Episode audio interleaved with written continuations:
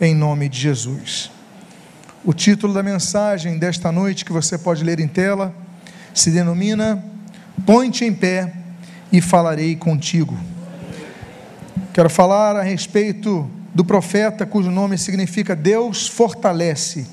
E por isso eu convido que você abra a sua Bíblia no livro do profeta Ezequiel. Livro do profeta Ezequiel, convido que você abra a sua Bíblia no capítulo 1, no versículo 1. Eu encontrar o texto, ou ir encontrando o texto, eu então te convido também a se colocar de pé para que façamos a leitura inicial conjuntamente. Eu vou ler hoje na versão Almeida Revista e Atualizada, excepcionalmente. O texto está em tela. Diz a palavra de Deus no primeiro versículo deste livro: Aconteceu no trigésimo ano, no quinto dia do quarto mês, que estando eu no meio dos exilados, junto ao rio Quebar, se abriram os céus e eu tive visões de Deus. Pai amado, lemos a tua santa palavra e pedimos, fala conosco nesta noite. E o que nós pedimos, nós fazemos agradecidos em nome de Jesus. Amém e amém. Eu vou reler o texto. Aconteceu no trigésimo ano do quinto dia do quarto mês, que estando eu no meio dos exilados, junto ao rio Quebar, se abriram os céus e eu tive visões de Deus. Podem tomar os seus assentos. Ezequiel é um homem que vive dificuldades e que tem um chamado desde cedo na sua vida. Ele é filho de sacerdote, o sacerdote Buzi, e ele então é chamado para o sacerdócio quando ele tem 30 anos de idade, como nós lemos ali nas ordens dos sacerdotes, em Números capítulo 4, versículo 3, que o sacerdote só podia assumir o sacerdócio aos 30 anos de idade. Mas é um homem que tem apesar de toda a sua vocação, toda a sua espiritualidade, toda a sua sensibilidade para as coisas e visões de Deus, ele tem uma grande tragédia em sua vida. Em determinado dia, Deus falou para ele: Olha, numa manhã você vai ficar viúvo. E avisou que ele ficaria viúvo repentinamente. Já na parte da tarde, a sua esposa morre. É homem que tem conflitos, é homem que tem desafios, é homem que tem dificuldades, mas é um homem que não deixa de servir a Deus por causa disso. O texto que você lê em tela diz que ele estava no meio dos exilados. Ele não estava na sua terra, ele estava no meio dos exilados. Ele estava no meio de um povo que tinha sido retirado à força de sua própria terra. São muitas as dificuldades que aquele povo passou, que aquele sacerdote passou, mas ele não deixou de exercer o seu ministério.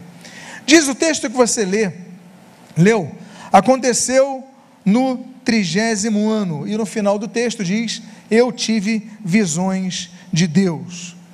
Vários homens de Deus tiveram visões, nós temos ali Êxodo 33, Moisés tendo visões, segundo Crônicas, capítulo 18, Micaías tendo visões, temos ali Daniel no capítulo 6, capítulo 7, capítulo 8, capítulo 9, capítulo 11, ele tendo visões. Nós temos Isaías no capítulo 6 tendo visões. Nós temos vários tendo visões, homens de Deus tendo visões, mas a promessa de ter visões, ela permanece no dia de hoje, como diz a palavra de Deus ali na profecia de Joel, capítulo 2, que diz que os velhos sonharão, mas os jovens terão visões. Deus continua abrindo os olhos espirituais para trazer revelações, para mostrar coisas a cada um dos seus servos. O que nós devemos fazer é estarmos sensíveis à voz de Deus. Ah, mas eu estou no meio dos exilados. Ah, mas eu estou no meio de dificuldades. Deus fala ainda assim. Moisés estava foragido de uma pena de morte no Egito por ter matado ali um trabalhador egípcio. Ele estava fugindo, mas Deus se manifestou a ele no momento de fuga. Né? No momento de fuga, por exemplo, aquele Jonas que fugia do seu chamado, Deus o chamou ainda, ainda no meio da fuga. Então eu quero dizer a você, você que exerce uma liderança, você que exerce uma tarefa, uma responsabilidade ministerial, não fuja de Deus, porque ainda que você esteja junto ao rio Quebar, ainda que você esteja junto aos exilados, Deus tem um plano na sua vida, Deus quer te usar para ser bênção em vidas. O texto diz que isso acontece no trigésimo ano. O número 30, ele representa na Bíblia, na simbologia bíblica, uma mudança na etapa de vida. Por exemplo, nós temos no Gênesis capítulo 31, 41, a vida de José.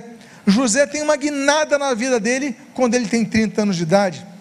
Nós temos Deuteronômio capítulo 34, por exemplo, quando Israel tem uma guinada na sua vida. A Bíblia diz que é, Moisés, depois de 40 anos dirigindo Israel, legislando sobre Israel, liderando o povo de Israel no deserto, depois de 40 anos, Moisés morre. E ali então a Bíblia diz que o povo o pranteia, o povo fica de luto por quantos dias? 30 dias. 30 dias é um número que demonstra uma nova fase.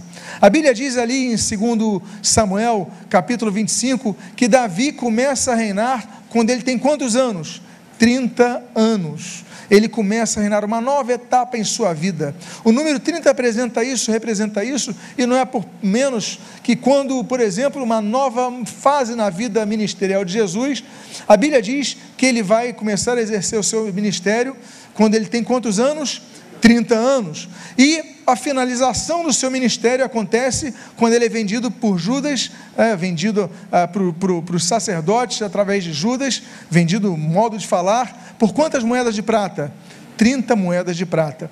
O número 30 então representa uma nova etapa na vida. Eu quero dizer para vocês, nós ainda não vivemos tudo o que Deus tem para fazer para conosco através de nós. Deus ainda quer nos usar. Muitas vezes nós chegamos e pensamos assim: "Olha, eu estou cansado". Eu quero dizer para você, você não é o único que fica cansado. Todos os que exercem a liderança ficam cansados, mas o que a Bíblia diz no Evangelho de Lucas é: aquele, pois, que tendo colocado a mão no arado olha para trás, não é digno do reino. Nós, tendo colocado a mão no arado, não podemos olhar para trás, não podemos desistir, podemos nos cansar, podemos ficar cansados, podemos ficar no momento que nós precisamos de um repouso, de um retiro, de pegar o barco e no meio do mar da Galileia e se retirar das multidões. Claro, isso acontece, mas o barco tem que voltar à orla. Nós sabemos que o exercício ministerial cansa, mas nós não podemos deixar de trabalhar para Cristo. A Bíblia fala então que no trigésimo ano do quinto dia do quarto mês, ele estava no meio dos exilados. No trigésimo ano, quando ele então tem esses 30 anos de idade, quando ele, quando ele começa a exercer o seu sacerdócio, começa uma nova fase na vida. Eu quero dizer para você que você fique atento ao que Deus tem a fazer com a sua vida em todo momento. A Bíblia então continua dizendo, no versículo número 2 desse capítulo, o seguinte: No quinto dia do referido mês, no quinto ano do cativeiro do rei Joaquim. Dia 5 do mês 5 do calendário judaico, ali no quinto ano do, do, do cativeiro do rei. Meus amados irmãos, nós aprendemos algumas coisas sobre o número 5 no Evangelho de Mateus. Mateus, no capítulo 14, fala que através daqueles cinco pães e dois peixinhos, o povo foi sustentado. Não havia comida para todo mundo. Era impossível é, você alimentar toda a multidão que seguia Jesus. Não havia lanchonetes, não havia restaurantes, não havia opções de comida. As pessoas ficaram com fome. Mas através de cinco pães dois peixinhos, a multidão foi alimentada. O que, é que nós aprendemos com o número 5 aqui? Nós aprendemos que Deus nos supre nos momentos de maior dificuldade. No momento de maior dificuldade, você pode estar vivendo, você pode estar desanimando, você pode estar cansado, você pode estar indo trabalhar na igreja, servir na igreja, operar na igreja, ministrar na igreja, cansado, mas eu quero dizer que o número 5 mostra que Deus multiplica as suas forças através da multiplicação do alimento. Talvez você tenha vindo aqui sem vontade, talvez você tenha vindo aqui por uma obrigação, alguém falou você tem que ir, alguém marcou contigo um compromisso aqui e você veio, mas o que eu quero dizer é que ainda assim, aquele povo, ali nós tínhamos pessoas com vários tipos de fé, vários níveis de fé naquela multidão, naturalmente nem todos tinham a mesma, a mesma possibilidade, a mesma, o mesmo crescimento, a mesma maturidade, mas todos receberam alimento. Quando a palavra de Deus é pregada, todos recebem o alimento. E eu espero que você esteja alimentado com esse número 5. A segunda observação que nós temos no número 5 é o que está ali em Mateus, capítulo número 15, das cinco virgens que se guardam para o casamento, o encontro com seu noivo. A Bíblia fala das dez virgens que estavam separadas, desposadas ao casamento. Cinco guardaram azeite, cinco deixaram o azeite acabar. Cinco vigiaram, cinco não vigiaram. Cinco foram relapses, cinco foram atentas. Meus amados irmãos, nós aprendemos uma segunda coisa com esse número 5. Não é porque estamos servindo no ministério, que, nós, que não é porque nós estamos ali é, é, já com, com casamento marcado, que nós vamos ter o casamento realizado. Por quê? Porque aquelas mulheres que não guardaram azeite, não guardaram óleo em suas lamparinas, elas não se encontraram com o noivo. O noivo só buscou as que estavam vigilantes. Não é porque você trabalha na igreja, não é porque você serve serve no ministério, não é porque você prega num púlpito, não é porque você trabalha numa escala de diáconos, ensina as crianças que você tem garantido é, o passaporte para a salvação, não. Por quê? Porque o Senhor Jesus fala em Mateus capítulo 7: olha, nem todo aquele que diz Senhor, Senhor, entrará no reino dos céus. Muitos dirão: Ah, Senhor, mas em teu nome expulsamos demônio, em teu nome pregamos, em teu nome fizemos isso, em teu nome fizemos aquilo. Isso não garante nada. Usar o nome de Jesus não garante a salvação nós devemos estar vigilantes em todo o tempo. Amém, queridos? E a terceira coisa que nós aprendemos também em Mateus capítulo 25, eh, nós aprendemos a respeito eh, da parábola dos talentos.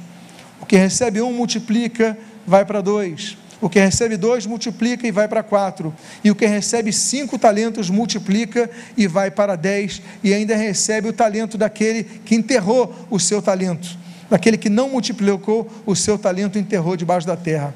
Meus amados irmãos, nós devemos entender uma coisa: nós somos chamados para trabalhar e trabalhar bem. Nós somos chamados não é para pegar o nosso talento, enterrar na terra e esquecer o talento na terra e não multiplicá-lo. Nós devemos pegar os nossos talentos e multiplicar o que nós recebemos do Senhor. Se o Senhor nos deu cinco talentos, nós devemos devolver a Ele dez talentos. Se nós somos chamados a servir numa escala, nós devemos dar o nosso melhor ah, naquela escala. Se nós somos colocados para evangelizar, vamos dar o nosso melhor no evangelismo. Se nós somos chamados a dar uma aula de escola bíblica dominical, vamos fazer o nosso melhor, a operar no som, a tocar aqui os instrumentos, a pregar a palavra, vamos procurar dar o nosso melhor. Por quê? Porque o número 5 nos mostra, nos mostra isso, que nós devemos multiplicar os nossos talentos para Deus. E o que, que Deus faz? Deus agracia aquele que multiplica, Deus abençoa aquele que multiplica, Deus acrescenta aquele que multiplica.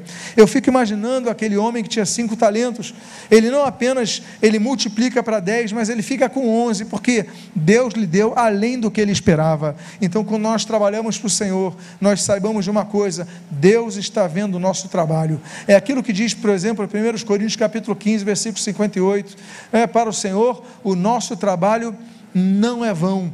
Nosso trabalho é visto pelo Senhor. Tudo que nós fazemos é visto pelo Senhor. A Bíblia diz, inclusive, que quando nós chegarmos ao céu, no dia do arrebatamento, nós havemos nos encontrar diante do Senhor Jesus Cristo, naquilo que, segundo aos Coríntios, capítulo 5, versículo 10, diz e chama de o tribunal de Cristo.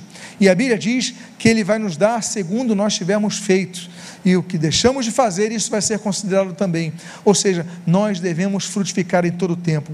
O Senhor Jesus ele fala ali em João capítulo 15 que nós devemos ser aquele ramo que produz frutos, porque se o ramo não produz fruto, o que, que o Senhor Jesus fala? Ele não serve para nada senão para uma coisa: ser arrancado e jogado ao fogo. Nós somos trabalhadores na seara do Senhor, nós somos lideranças, nós somos pessoas chamadas a servir ao Senhor Jesus. Mas esse número 5 nos mostra que nós devemos trabalhar em todo momento frutificar ao Senhor. No capítulo 2, no seu primeiro versículo, nós vemos uma menção que só é usada para três pessoas em toda a Bíblia. O texto bíblico diz: Filho do homem. Filho do homem. Há 193 menções na Bíblia de filho do homem. Dessas, 93 estão no livro de Ezequiel. Deus chama de Ezequiel assim: 85 para Jesus e as demais para Daniel. Só três pessoas são chamadas de filho do homem. E nesse momento ele chama Ezequiel de filho do homem por quê? porque Ezequiel, ele era um sacerdote, ele começa o seu sacerdócio com 30 anos de idade, é uma pessoa que tem uma posição na igreja, é uma pessoa que era distinguida dentre os demais porque ele usava uma roupa sacerdotal, não usava uma roupa comum. E Deus então fala com ele o seguinte: olha, filho do homem, você é uma pessoa igual às demais, você é uma pessoa comum, não é a sua roupa que vai te mudar diante de mim, não é o seu cargo eclesiástico que vai te mudar diante de mim, não é porque você é pastor, é bispo, é diácono, é professor de escola dominical que você vai ser uma pessoa diferenciada. Todos nós somos pecadores que carecem da misericórdia de Deus e precisam da graça de Deus para serem salvos. Então Deus fala: olha, apesar de você ser sacerdote, apesar de você ter um cargo de responsabilidade, apesar de você conhecer a palavra, como todo sacerdote desde cedo vai conhecendo a palavra, apesar de você ter um traje diferente, ser uma pessoa destacada em sua sociedade, você não deixa de ser um filho do homem, o que mostra que nós devemos estar diante de Deus com humildade. Nós não podemos deixar que nosso cargo suba a nossa cabeça. Nós não podemos nos envaidecer com nossa função eclesiástica, nós devemos continuar humildes diante do Senhor em todo o tempo. E ele diz então: Filho do homem, põe-te em pé e falarei contigo. Põe-te em pé e falarei contigo. Põe-te em pé e falarei contigo. Há momentos que Deus nada faz a não ser que nós nos posicionemos. Deus aguarda a nossa posição. É o Samuel que precisa dizer: olha, para que, que estou aqui. Ou seja, Deus, eu estou aqui, estou preparado, me usa, me envia. Mas Deus está aguardando posicionamento. Há pessoas que não se estão, estão se colocando de pé. Eles têm um cargo na igreja. Esse homem era sacerdote, mas Deus falou: Olha, você é um filho do homem, se coloque de pé, que eu falarei contigo. Você precisa se colocar de pé. Você precisa colocar-se na posição que Deus espera que você esteja. Não é numa posição dormente, não é relaxadamente, não é relapsamente, não é de maneira preguiçosa, mas você tem que se colocar de pé, de posição de prontidão diante do Senhor, Ponte em pé e falarei contigo, enquanto ele não se colocasse de pé, e não, enquanto ele não estivesse numa posição de prontidão, Deus não falaria contigo. Nós devemos nos colocar de pé.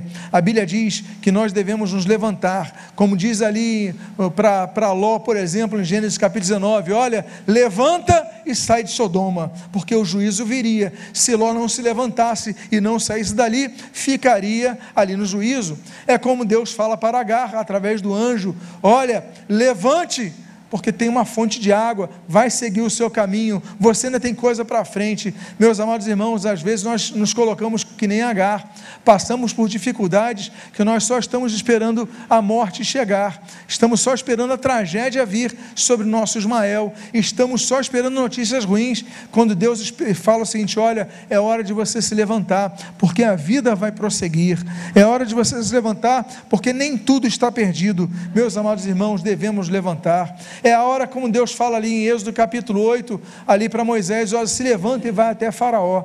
Deus já tinha falado em Êxodo capítulo 3, Deus já tinha dado as instruções, mas ele precisava se levantar para ir até Faraó. Ele deveria falar com Faraó, ele deveria que enfrentar o seu problema. E meus amados, levanta, nós precisamos levantar. É o que diz o texto de Efésios, capítulo 5, versículo 14.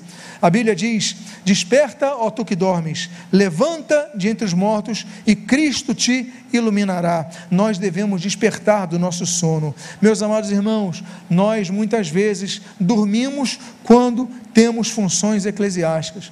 Eu falo aqui para lideranças da igreja.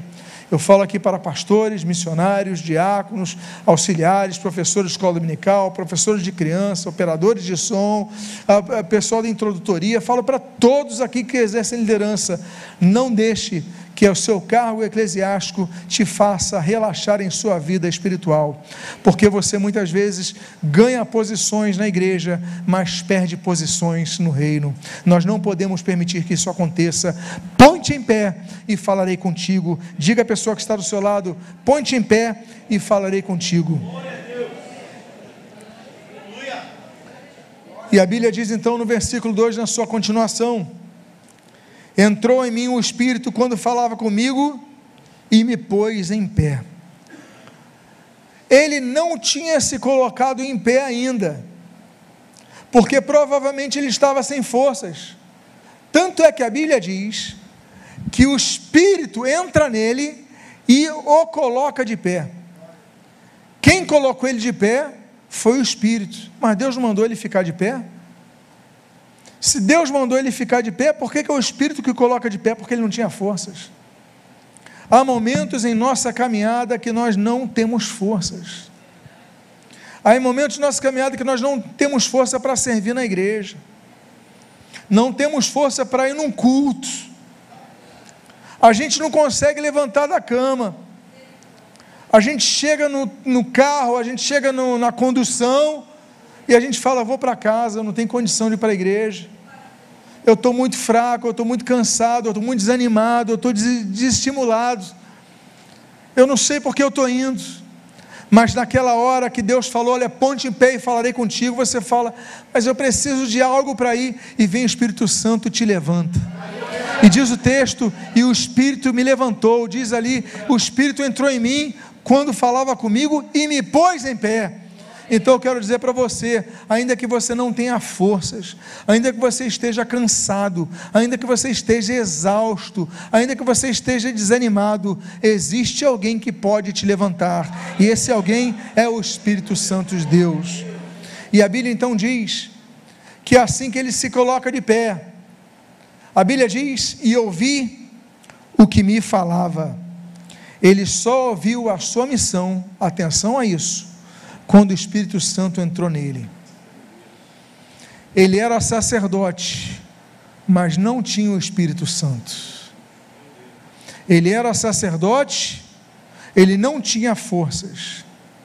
Ele era sacerdote, mas Deus ainda queria falar com ele, 30 anos de idade. E ele não estava ainda sabendo qual era a sua missão. E a Bíblia diz que quando Deus fala, se coloque de pé, ponte em pé e falarei contigo.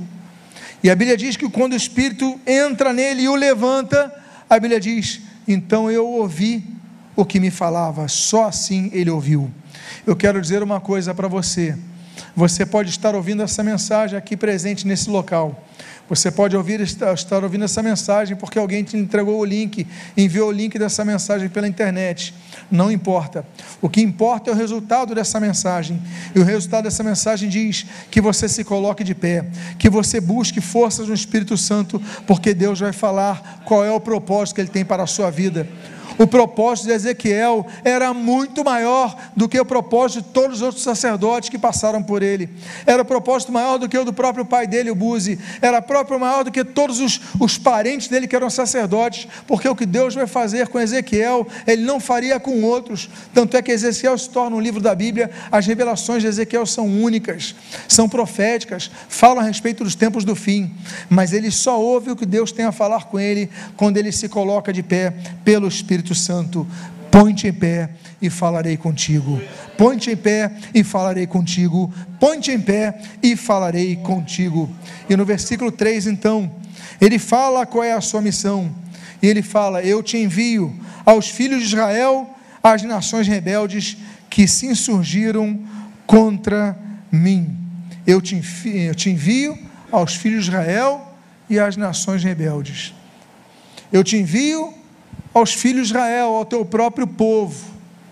E eu te envio aos que não são do teu, do, do teu povo, são os rebeldes. Ou seja, ele teve um ministério duplo.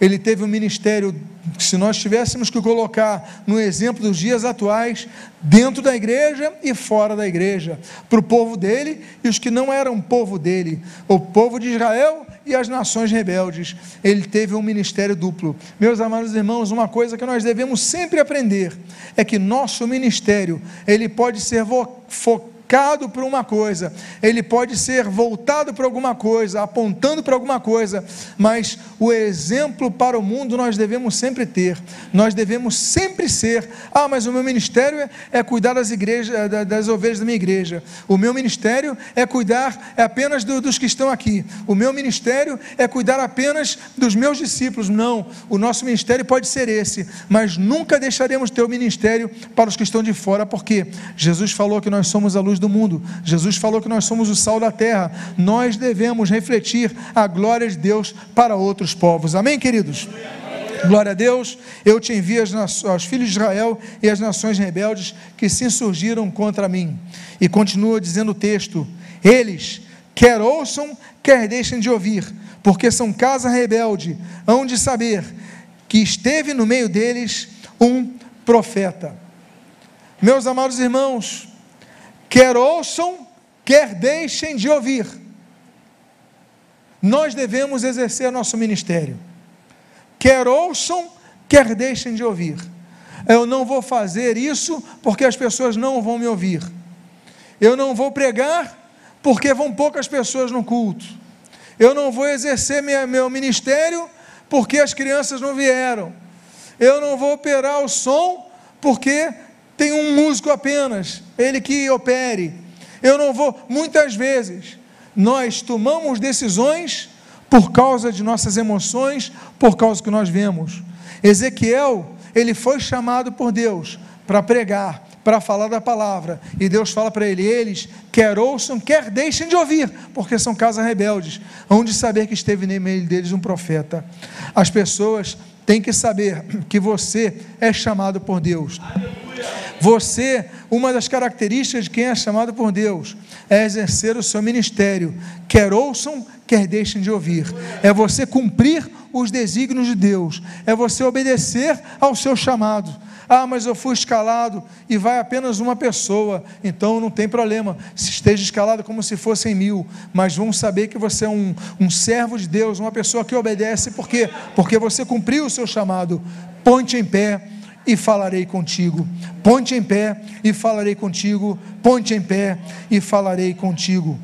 E a Bíblia diz no versículo número 6 desse capítulo 2: Tu, ó filho do homem, não temas, nem temas as suas palavras, ainda que haja sarças e espinhos para contigo, e tu habites com escorpiões. Não temas as suas palavras, nem te assustes com o rosto deles, porque são casa rebelde.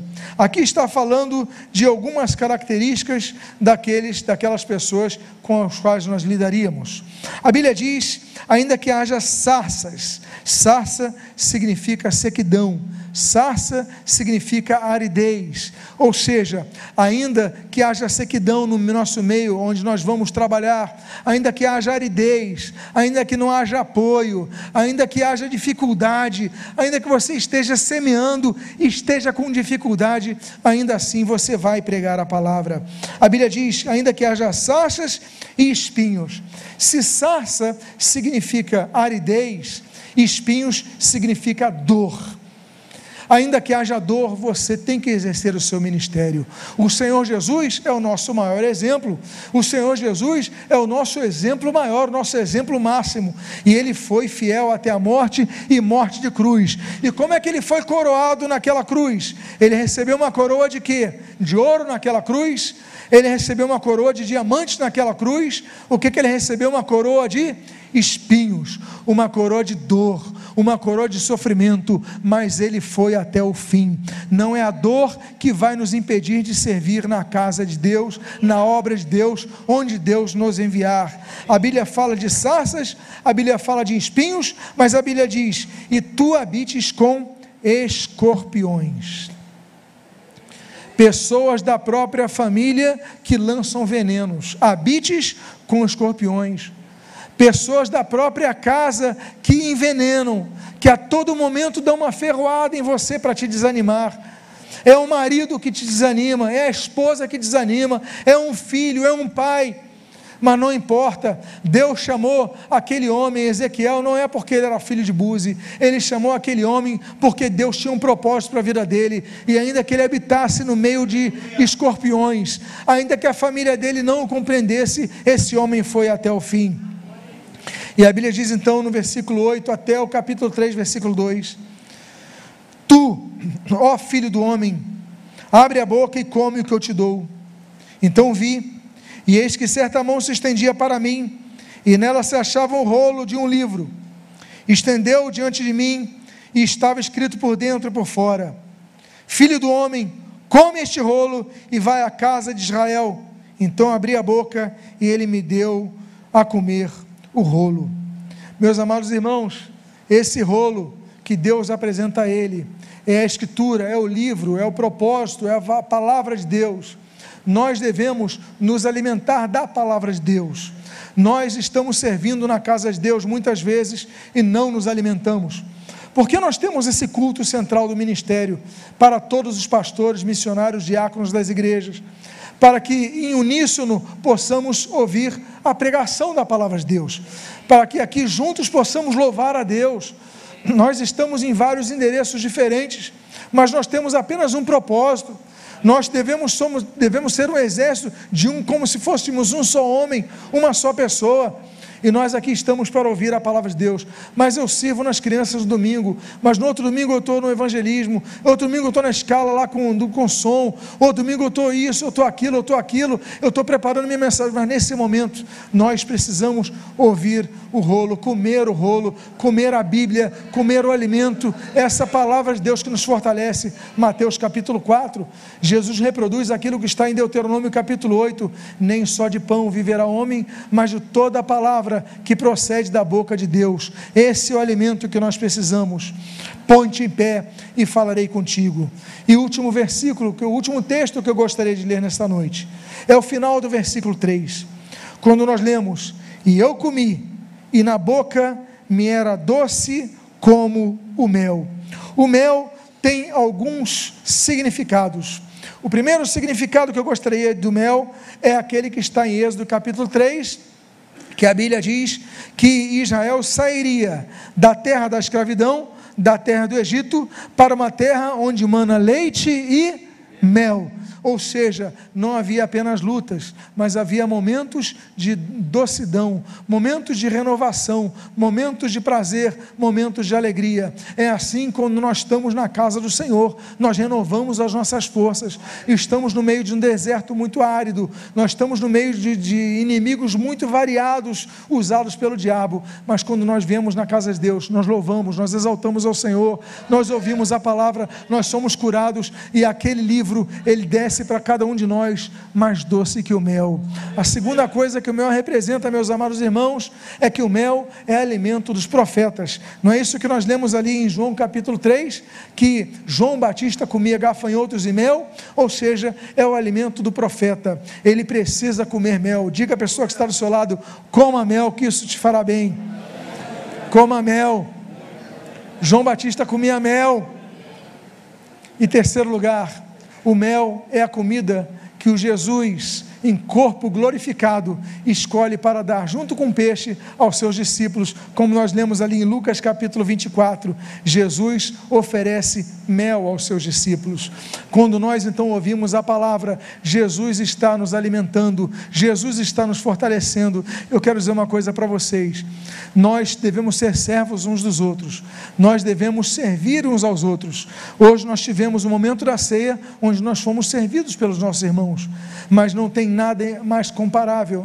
É incomparável quando nós podemos dizer que um dia seremos servidos pelo Senhor Jesus, como o Senhor Jesus serviu mel aos discípulos ali em Lucas capítulo 24. Nós seremos servidos nas bodas do Cordeiro. E terceiro lugar, terceiro lugar que eu quero dizer é que o maná, como nós pregamos no dia 31 de dezembro, tem sabor de mel. O maná é um pão que desce do céu, mas seu sabor, Êxodo capítulo 16, tinha o sabor de mel. Aquilo que vem do céu, ele pode ter uma aparência de algo salgado, mas ele é doce nas nossas vidas. Eu quero dizer uma coisa para vocês, amados irmãos: vale a pena ouvir a palavra de Deus, vale a pena você lutar contra os desafios. Nós hoje vimos tantas coisas aqui na vida de Ezequiel, mas eu quero dizer uma coisa para você: que você possa ter sido renovado nessa noite, que você possa ter sido renovado com a palavra e que ela possa ter descido a sua garganta como mel no seu coração. Fique de pé nesse momento. A Bíblia diz: ponte em pé e falarei contigo. Fica de pé nesse momento agora. Eu queria convidar a você a fechar os seus olhos. Feche os seus olhos nesse momento. Eu queria fazer uma oração por sua vida. Aleluia. Glória a Deus. Pai amado, em nome de Jesus, nós queremos te agradecer pela tua palavra. Te agradecer, Senhor, porque falaste conosco nesta noite. Te agradecer, Deus, porque temos servido a um Deus vivo e verdadeiro e que renova nossas forças. Tu nos chamastes a uma missão, Senhor, mas nós queremos nos colocar de pé diante de Ti. E, Senhor, aqueles que estão tão fracos que não conseguem ter forças para se levantar, o teu espírito os levante nesta noite. O teu espírito os levante a cada dia que forem servir na tua seara, para que se coloquem de pé e tu fales com eles, como falastes conosco nesta noite. Fala aos nossos corações, edifica a nossa alma, fortalece a nossa fé. Sê conosco e o que nós pedimos, Deus, que nos coloquemos de pé a cada dia, a cada manhã, ao acordarmos, Pai, não apenas dobremos nossos joelhos para orar a Ti, mas nos coloquemos de pé para ouvir a Tua voz e para seguir o caminho da direção que nos apresentarás. Quer ouçam, quer não ouçam, vamos fazer a tua palavra. Quer habitemos no meio de escorpiões, quer a terra seja seca, árida, Senhor, seja com, com uma terra com sarças, Pai amado, nós ali iremos, e em nome do Senhor Jesus, ouvindo a tua voz, te obedeceremos. Que sejamos como o profeta Ezequiel, abençoa as nossas vidas, fortalece nossa fé, e que todos nós estejamos prontos, de pé, para ouvir a tua voz. E o que nós pedimos, nós te agradecemos em o nome de Jesus. Amém e amém. Ponte em pé e falarei contigo. Diga a pessoa que está do seu lado: ponte em pé e falarei contigo. Vamos logo.